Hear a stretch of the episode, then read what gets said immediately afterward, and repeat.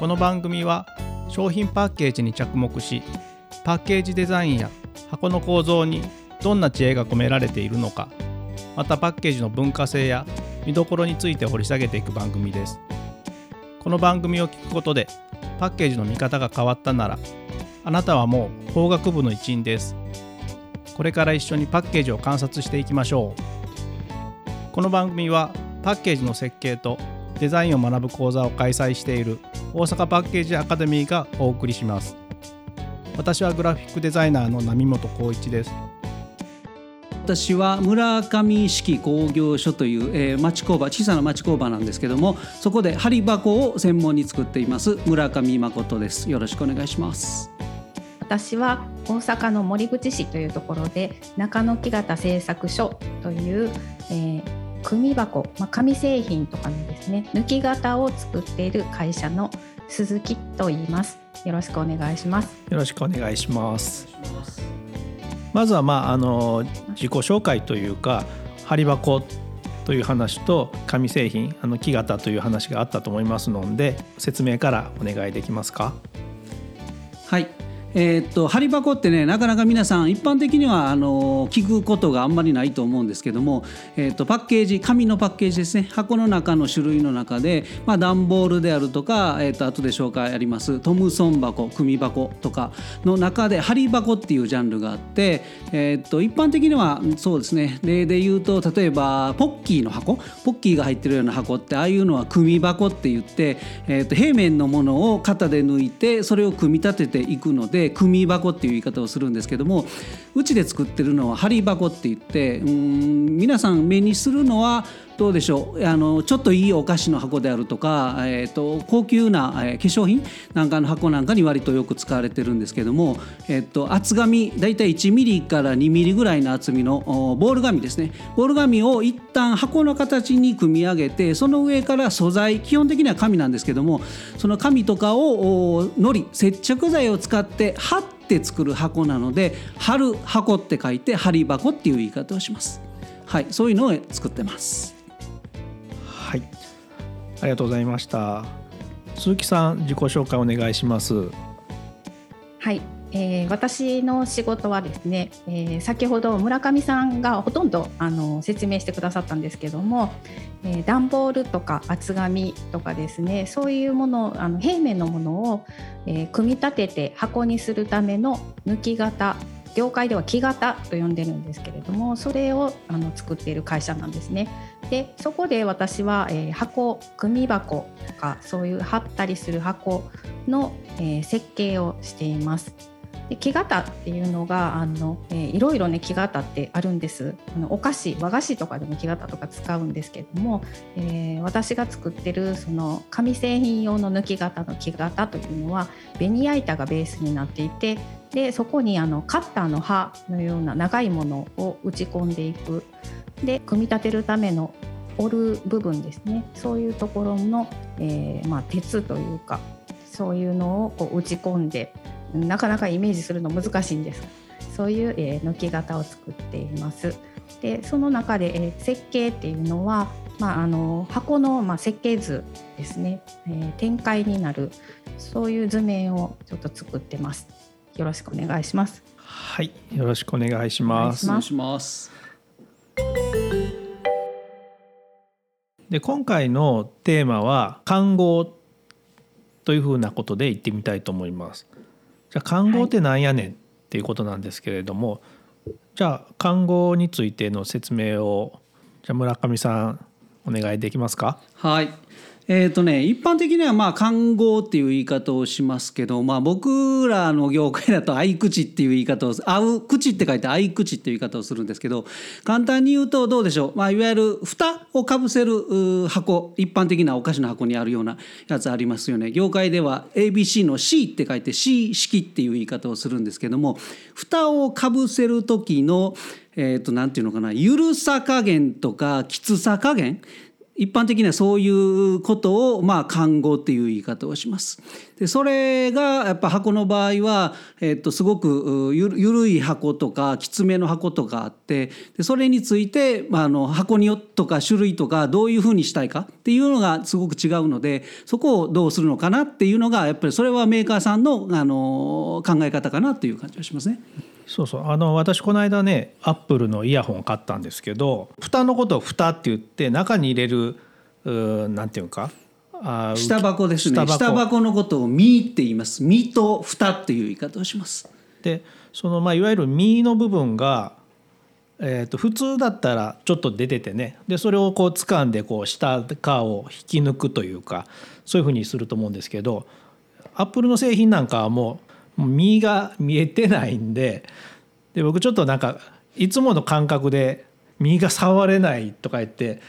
困ってたらスーッとこう蓋持った時に下にポコンって落ちたんですよね。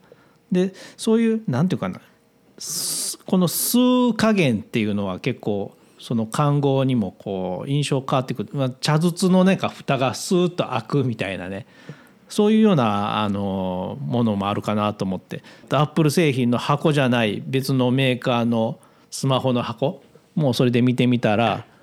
今度ストーンとまあ落ちるっていうのは結構緩い看護って言ったらいいのかな？うん、そうですね。はい。まあでもそれが割と普通なんですけどね。うんうん、アップル製品の看護合い口は僕らからするとすごい今言われたようにあの茶筒の感覚をあの再現してるので、えー、とあれはやっぱ技術的にすごく難しいんですよね。で実際僕らが作る場合でもああいう茶筒のような感覚で作ろうと思うとあれは技術的にやっぱ難しいんでなかなかできないですからあの一般的にはとスッと蓋が開くような形にするのが一般的は一般的ですね。なるほどその辺をちょっとねもう少し聞いてみたいんですけど例えば鈴木さんの仕事のいわゆる紙箱木型、トムソン箱と呼ばれる箱の場合のミート蓋のその開け具合というか感覚的なこととあと数値的なこともあると思うんですけどどういうような設計で基準で普段やられてますか？そうですねこの看護っていうのがまあ中身の重さで使う紙でその箱の深さですねその辺によって全然変わってくるんですよね。中身があの重いと看護はちょっときついめにするんですね。で蓋の部分を持つとあの下の重みで蓋が開きやすい。で中身があの軽いのに環合が同じように重いものと同じようにスーッと開くっていうのは針箱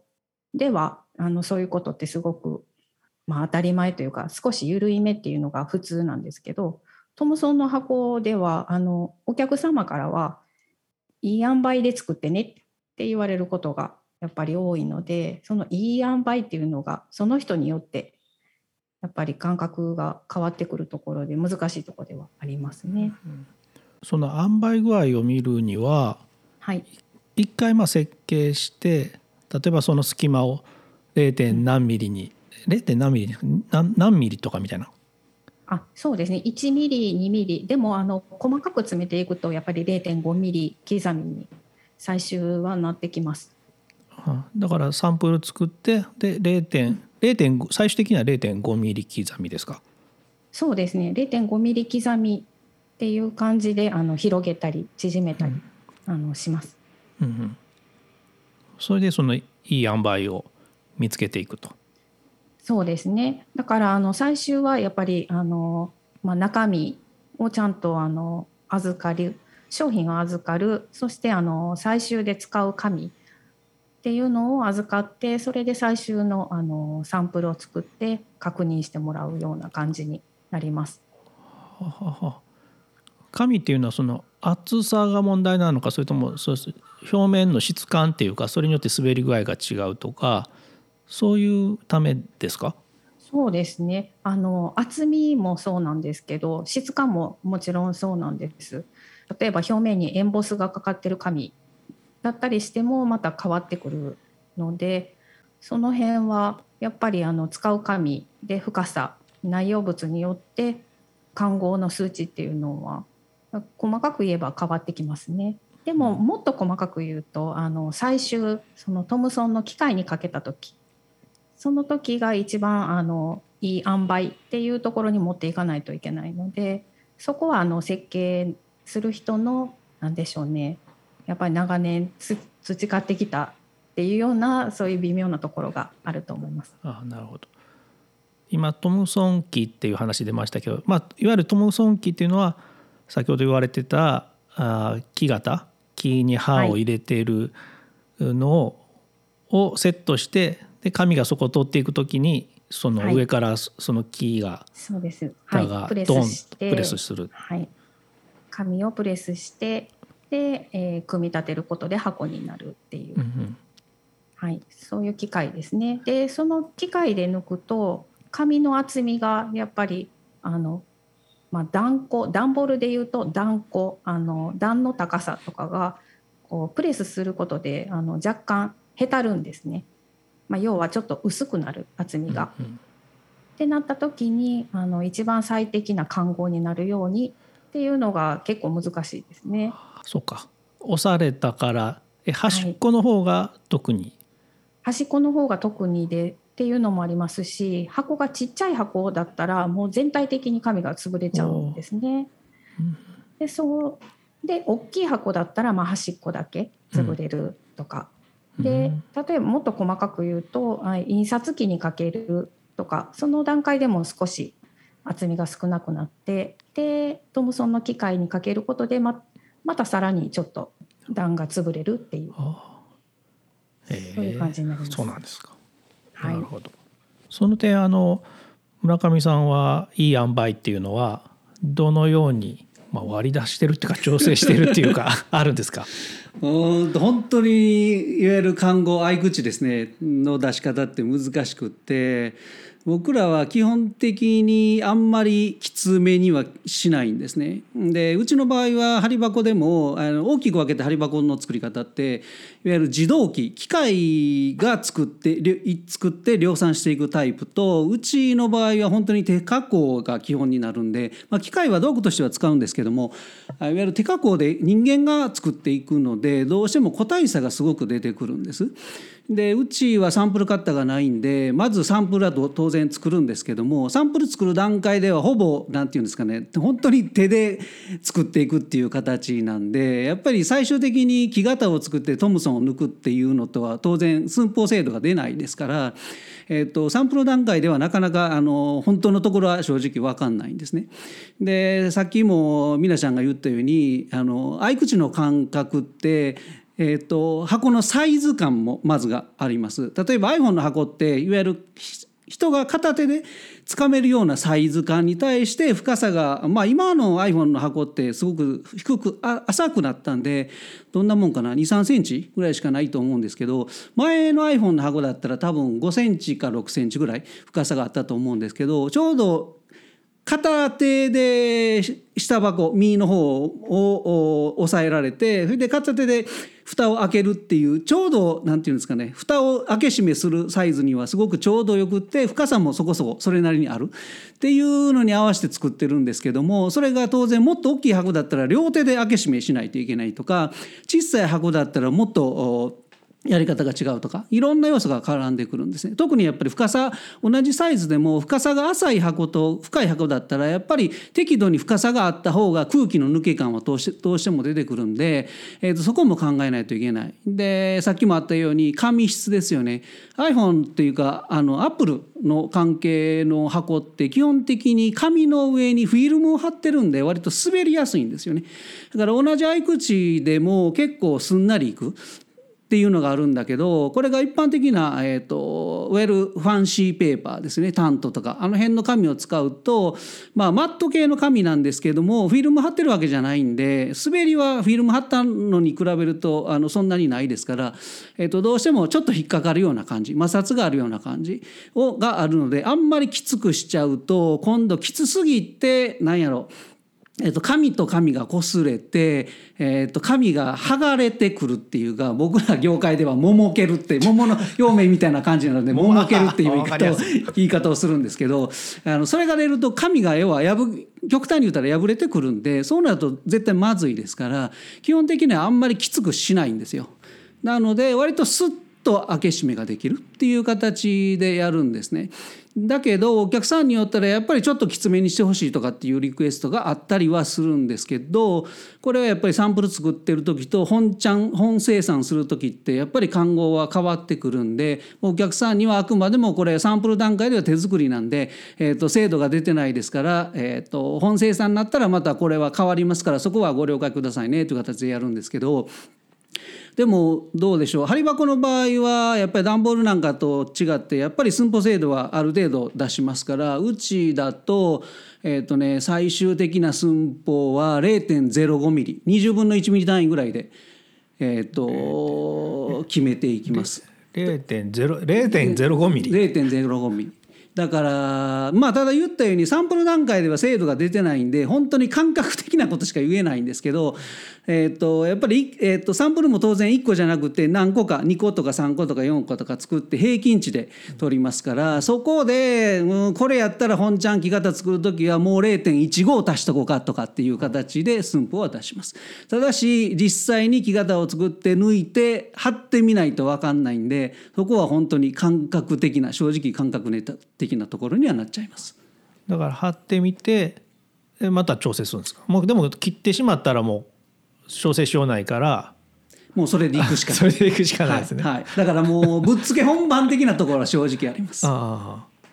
なるほど。そのさっきファンシーペーパーとかももけるって話ありましたけど、はい、だから針箱の特徴っていうのは結局いろんな紙が選べてなその質感が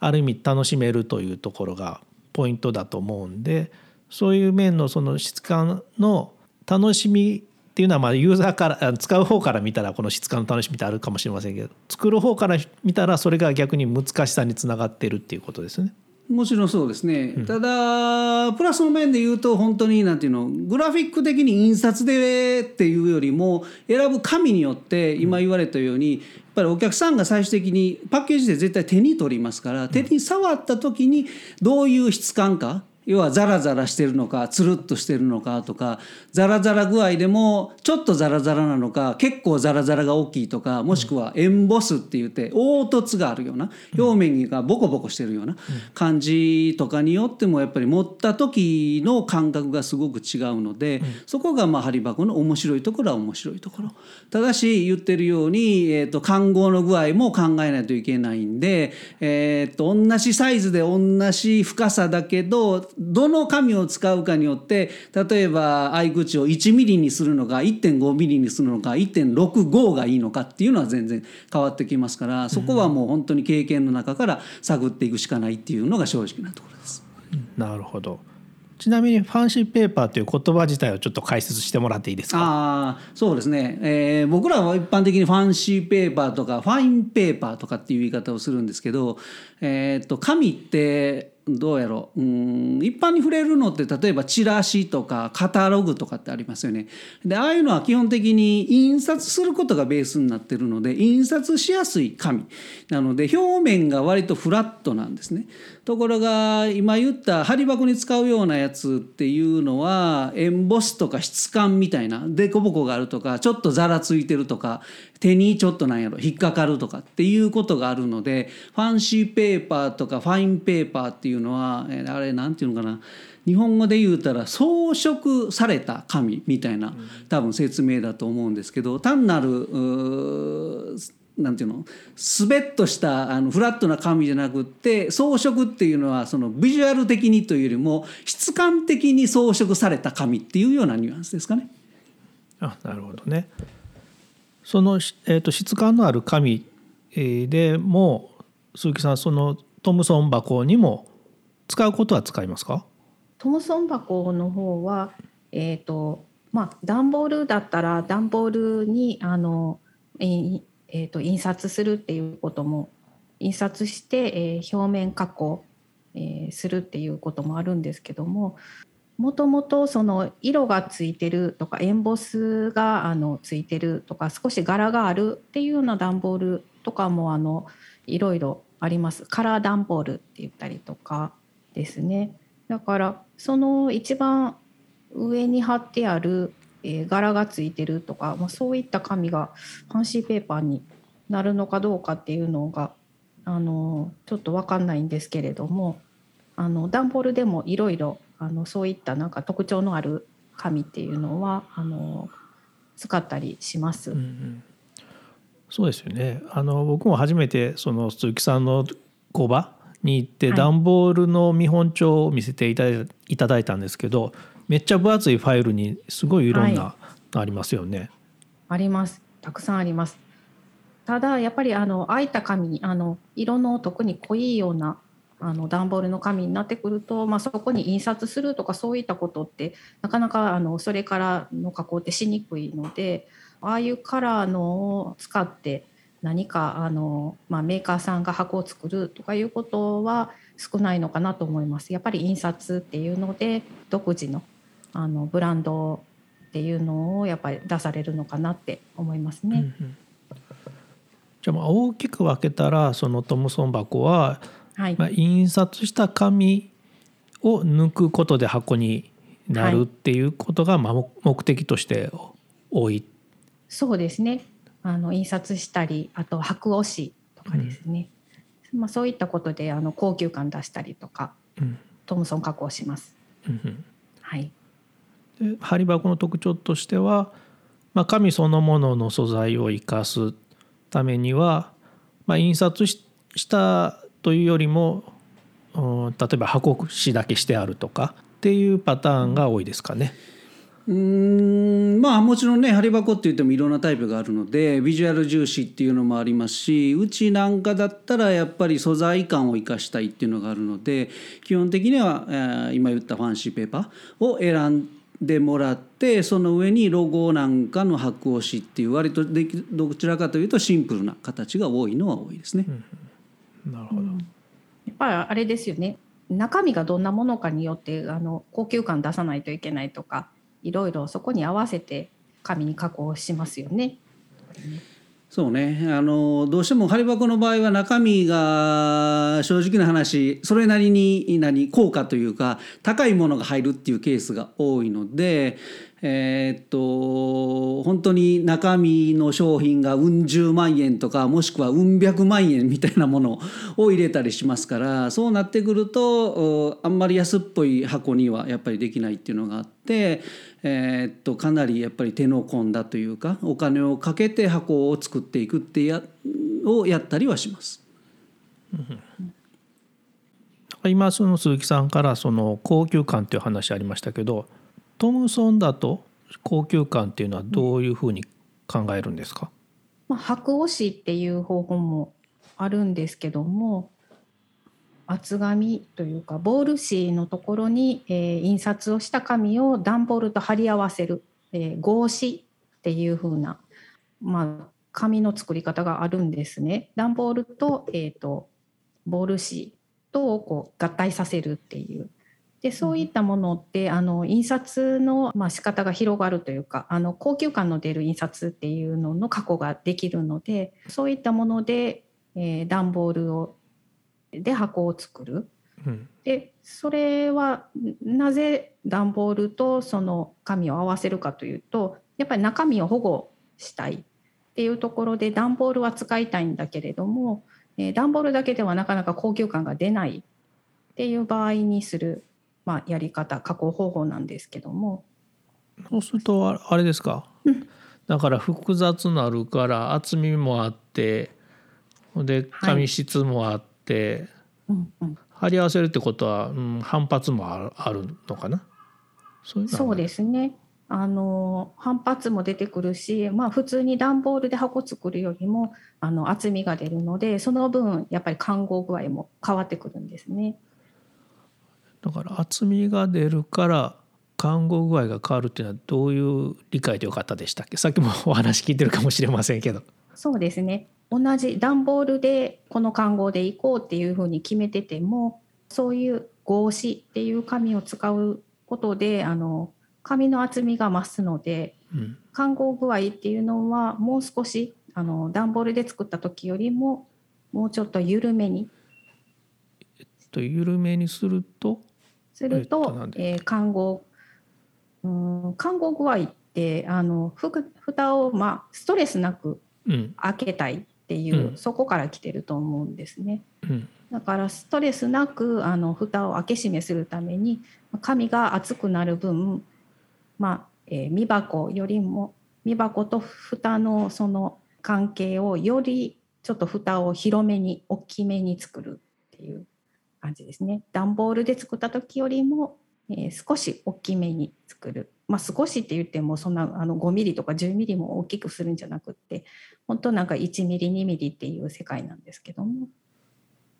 えっとそれは設計上というよりその隙間を隙間自体を広げるってことですね。設計上で、はい、広げますね。えなんかちょっとよくわからんなってきた。その設計上で広げるのはまあ紙が厚いから広げるとしてはい、その看護具合その隙間っていうのは隙間自体を広げるわけではないっていう理解で良いんですか？隙間自体も広げておく感じ蓋が大きくなるから隙間が広がるっていうことです。あ開けやすくなるってことね。そうそうそうそう。そうですね。蓋が大きくなると隙間が広い方が開けやすくなると。蓋が大きくなると隙間が広がるので蓋が開けやすくなる。ははえで今蓋が大きくなるっていうのはその、えー段ボールと合紙をするパターンとしては大きめの箱が多いっていう理解で良いんですか？あ、蓋は少し大きめにしている場合が多いと思います。それもまたあの一番最初に波本さんが言ってたように下がつかめるうん右のところがつかめる箱だったら少しきつくってもいいと思うんです。うん片手でまあ身をつかんで片手で、えー蓋が開けれるっていうサイズだったり、あそうかそうか。うん。あだからみあの身蓋がつかめるんだったらまた力が、まあはい。加わるからいいんだけども、大きい箱だと身蓋をがっちり掴むことができないからそれによっての看護具合がまた変わってくると。少し緩めにな方が蓋が開けやすいということですね。そうなんです。なるほど。そそこまで考えてんの？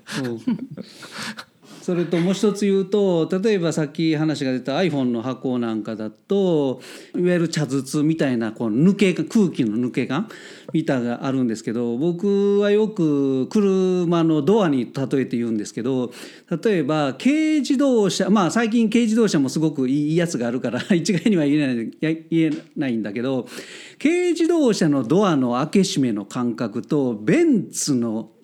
ドアの開け閉めの感覚って違うじゃないですか。ドアを開けるもしくは閉めるっていう意味では軽自動車でもベンツでもそれこそフェラーリでも一緒なんだけど、えー、とやっぱりベンツなり高級車っていうのはその何て言うのかな重厚感みたいなものがあると思うんですね。同じあのドアを開けるとか閉めるということに関しても。それを言ってみたら iPhone の箱は箱の看合によってそれを表してるっていうかあの一般的に高級感っていうとパッと見のなんやろあのビジュアルが豪華とか箱を使用してるとか浮き出しがあるとかっていうのもあるんだけどいわゆる蓋を開けるとか閉めるという感覚というか体験ですよねいわゆる UX という言い方をしますけどユーザーエクスペリエンスいわゆる体験によって、えー高級感を出してるっていうような僕はそういう解釈をしてます。すごいな。はい。やっぱりその心地よさみたいな開けることでスーッと開くその心地よさとか、まあ、そういったのあのさっき言ってたそのストレスねストレスがないことはもちろんだけども開けることっていうその体験によってその心地よさみたいなのが蓋を開ける体験で心地よくなるっていうかあの感動するみたいなうんあのそういうところってあると思います。でそれを多分表した最初の箱が iPhone の箱やったんかなと思うね。はあ、なるほど。ということはもうなんていうの？まあ箱って言ったら一番ね要素は包むというか保護するというか機能的価機値なんです能的なところだと思うんだけれども感情的価値をすごくあのなんていう、蓋の開け閉めで表現したっていうことでしょうね。ああ。だからあのビデオも成立するわけですよね。あのなんて開封の儀？そうそうそうそうう。んそうそうですそうです。なんかこう格別っていうか。だからまあそれはあのギフトのあの、まあ、おもてなしだったりとか、まあ、送られ送られてきたものをすって開けるその体験と一緒にあの開ける時の心地よさみたいな、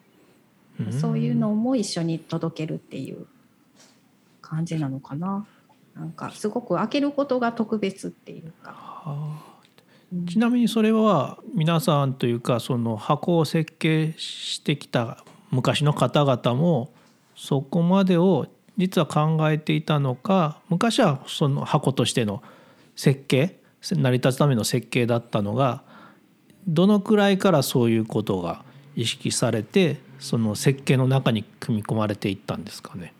うんとね多分むか昔だったらっていう言い方はいいかどうかわかんないですけどあのいわゆる機械が非常に精度が上がったのってあ多分ああいう iPhone の箱みたいなああ。あいう看護が多分再現できたと思うんですね。ああそっかそっか。うん、これはだって昔だったら技術的にそこまでやろうと思ってもできなかったっていうのがあるから。あなるほどね。そこがやっぱりね量産品という縛りがあったわけですよね。もちろんね、うん。はい、でもあれをやっぱりなんていうのかな考えたというかあれはいわゆるスタスティーブ・ジョブズが考えあ、まあ、ある意味、まあ、全てではないですけど ああいう体験っていうのも入れたっていうのは多分スティーブ・ジョブズのなんていうのかな意思みたいなのがあったと思うんだけど、まあ、そこを考えておまけにあんなすごいお金をかけて作ったっていうのはやっぱりあれはアップルしかできないあ、まあ、アップルの宣伝してるわけじゃないんだけどね。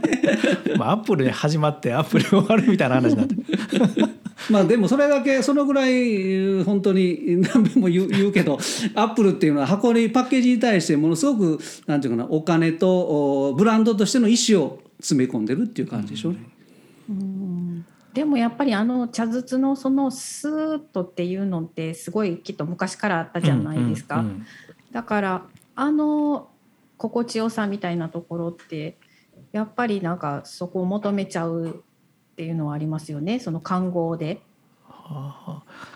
ということはその感覚自体は前からまあ作る人は気づいていてそれを実そうじゃないかなと。手作りだとまあ一個一個だからできたんだけれども、まあ、いわゆる量産っていうことでもそののハードルっていうのが、まあ、ブレイクしたのが、まあ、アップル製品だったかもしれない。そうですね。でやっぱり茶筒とはあのいわゆる紙の箱の違いっていうのはその名の通り素材が違うじゃないですか、金属の加工ってある程度精度を出せるんだけど紙って同じ素材を使っても極端に言ったら季節が違って温度とか湿度が違っただけでも、なんていうの伸び縮みがあったりとか、えー、とロットによっても結構ばらつきが紙の場合はあるから、そこでああいう精度の高いものを作ろうと思ってもやっぱりなかなか紙で作るっていうのは現実的には難しかったっていうのがあったでしょうね。ああ確かにね。もう普通に例えば家のプリンターでプリントしても全然サイズ変わってますもんね、うんインクジェットとかやったら1ミリぐらい変わる時ありません？はい、違うでしょうね。だって、まあ茶筒は本当に人がね一個ずつ作るからちょっとあれはまた違うかもわかんないですけど金属の例えば加工って NC 旋盤とかって使ったら1,000分の1ミリ単位ぐらいで精度を出せるじゃないですか、でも紙の製品で1,000分の1ミリなんてありありえないですからねそんなことは。10分の1どころかほんま1ミリとかって普通に変わっちゃうから。そうですねだからその辺でもまだあの針箱の方がまだ精度の方ってすごくなんか出るのかなって思います。あのトムソンの組箱っていうのは、まあ、抜くところまでは機械がやるとしても例えば組むっていうのはやっぱり人の手で組んだりとかしますよね。そしたらあのあの一人の人が組んでもそのばらつきって出てくるしましてやいろんな人が組むとその人その人でやっぱり組み方って違うのでそこでやっぱりあの同じサイズではあるけれども出来上がった箱っていうのを全然また違うんですよね。毛糸の人によって毛糸の折れ方、折り方が違ってくるんで、